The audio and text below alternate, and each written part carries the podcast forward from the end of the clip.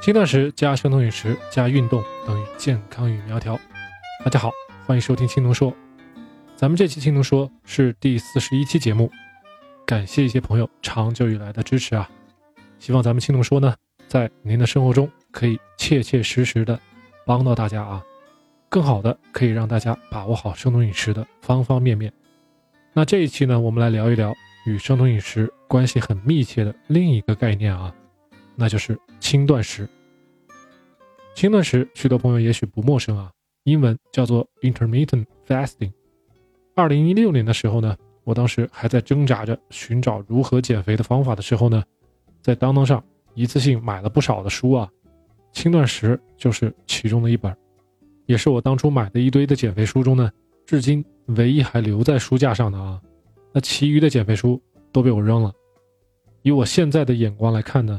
那些书里面，除了说来说去的，什么管住嘴、迈开腿啊这类话，还有一大堆的食谱以外，都没有特别牢固的科学根基啊，夸大的成分很多。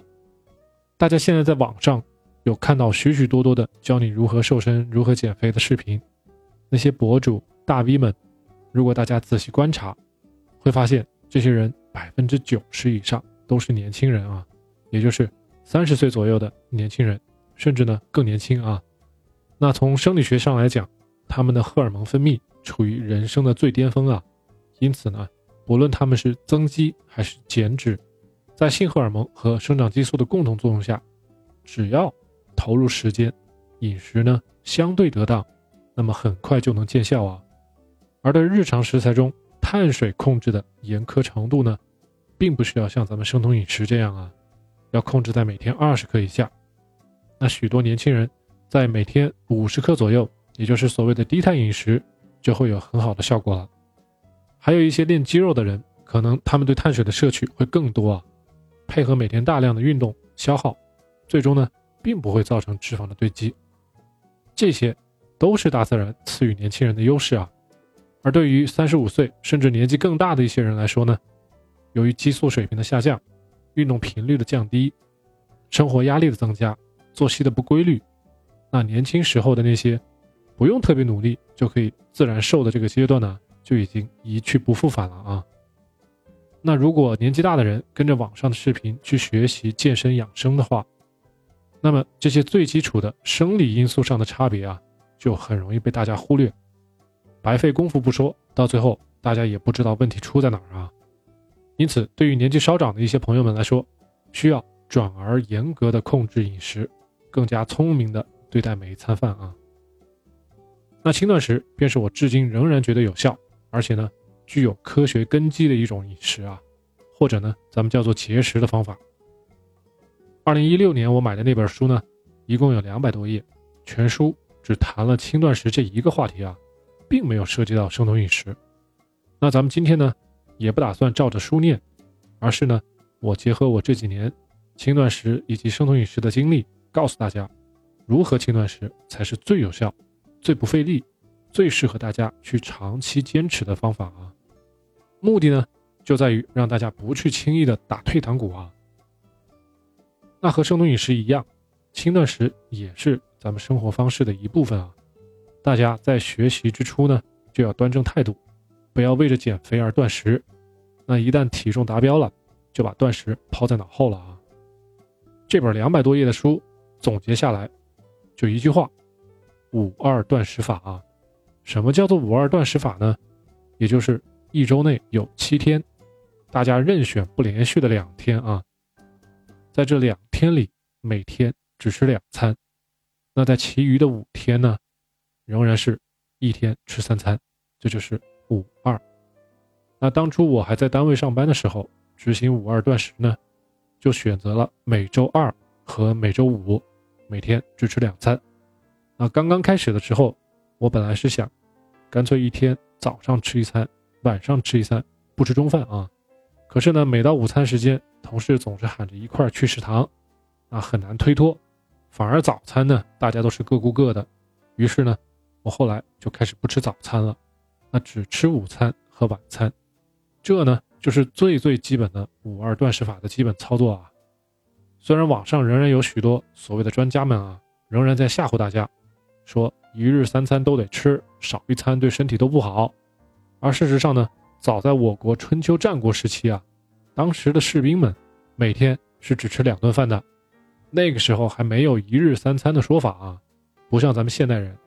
况且呢，当年人家士兵们还要打仗，反观咱们呢，对吧？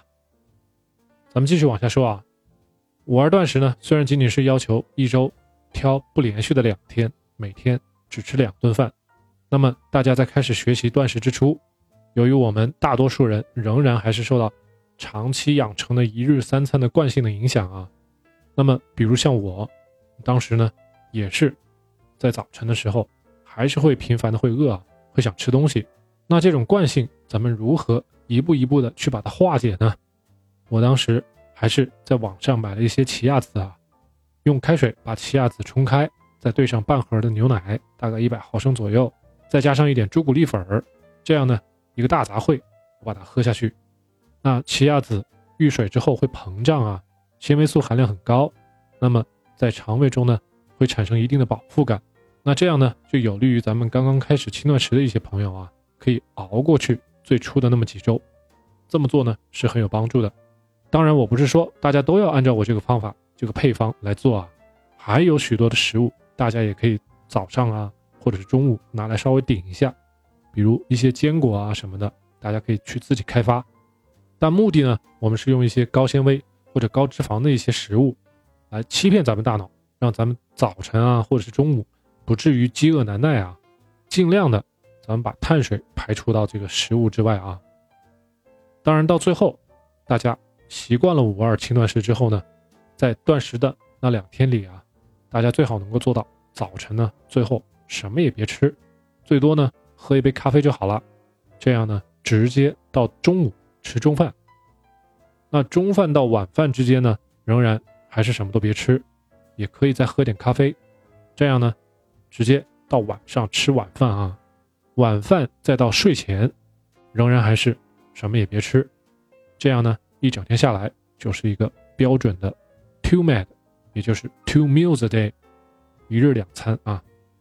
那大家在最初尝试轻断食的时候，五二呢是最简单、最容易实现的啊，而且呢要求比较低，比较容易做到。那根据我上面的介绍呢，大家可以自己去尝试一下啊。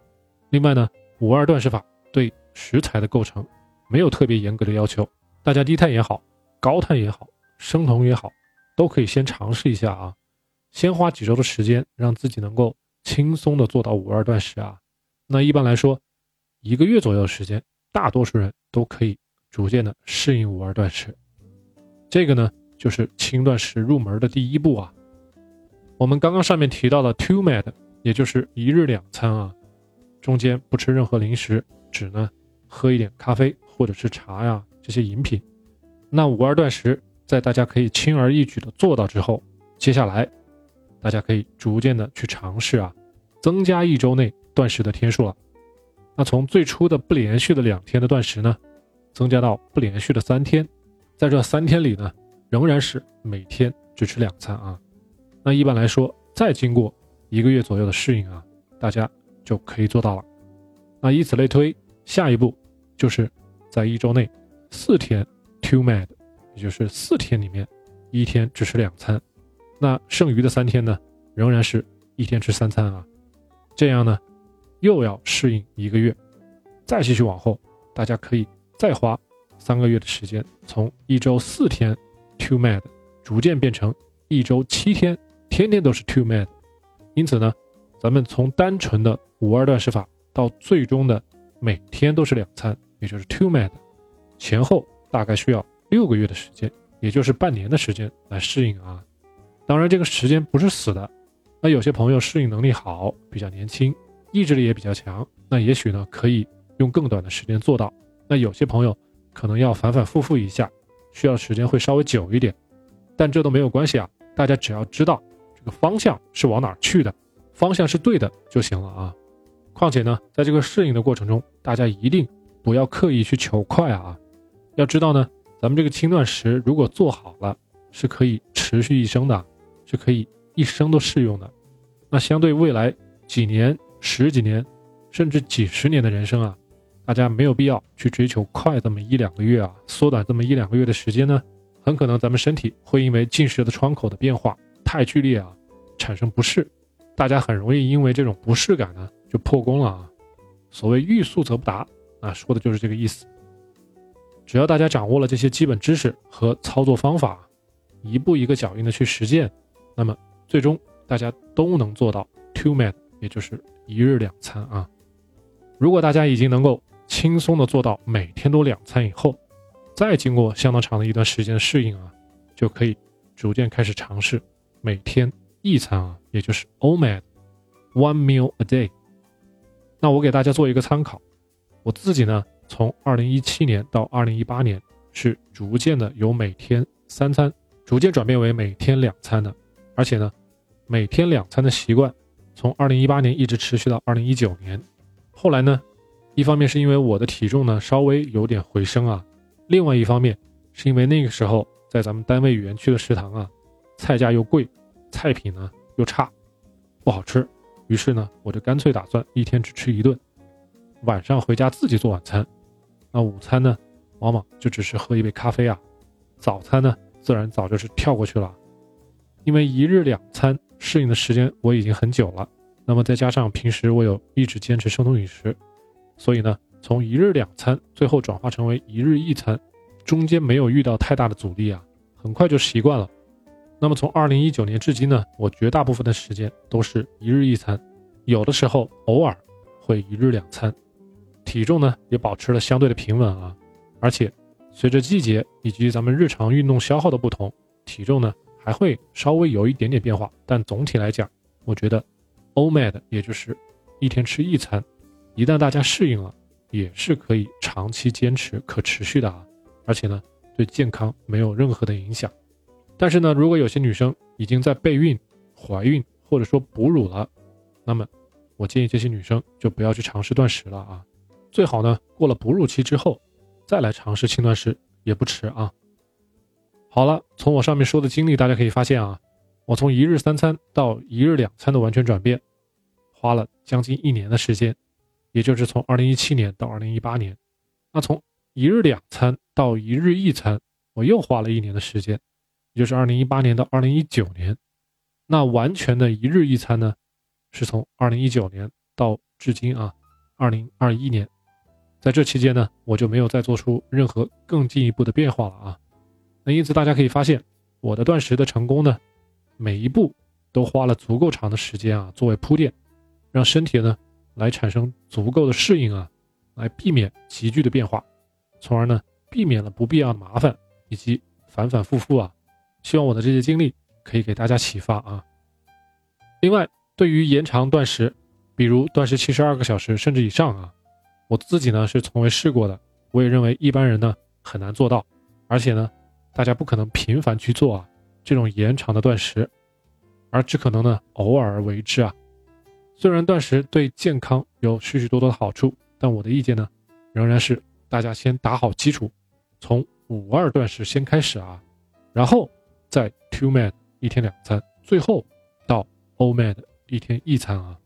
至于延长断食，英文叫做 prolong intermittent fasting，大家根据自己的情况量力而行啊，不要去无谓的去追求长时间的断食，时间越长，并不是说明它对身体越好啊。这个断食呢，它实际上是一把双刃剑啊，尤其是对女性而言啊，不要盲目的去做很长时间的这种断食啊。这个话题呢，咱们在将来的其他的节目里再来慢慢聊。对于五二也好。Two mad 也好，或者是 O mad 也好啊，很多人都会纠结，这一餐或者是两餐，我到底放在一天中二十四小时哪个时间吃比较好呢？早餐、中餐还是晚餐呢？答案其实是无所谓的啊，大家只要根据自己的作息规律、上班下班的时间来安排好进食的窗口啊，养成习惯，坚持奉行就可以了啊。没有所谓适用于所有人的最佳方案，只有呢最适合自己的方案啊。断食的科学基础在于延长进食的间隔，人为的拉长不进食的空当。那由于没有食物的摄入呢，许多平常胰岛素水平总是居高不下的人们，最后呢，胰岛素的水平会降到一个比较低的水平啊。那血糖水平也会因此而变得稳定许多啊。那总体来讲，会给健康带来各方面的好处。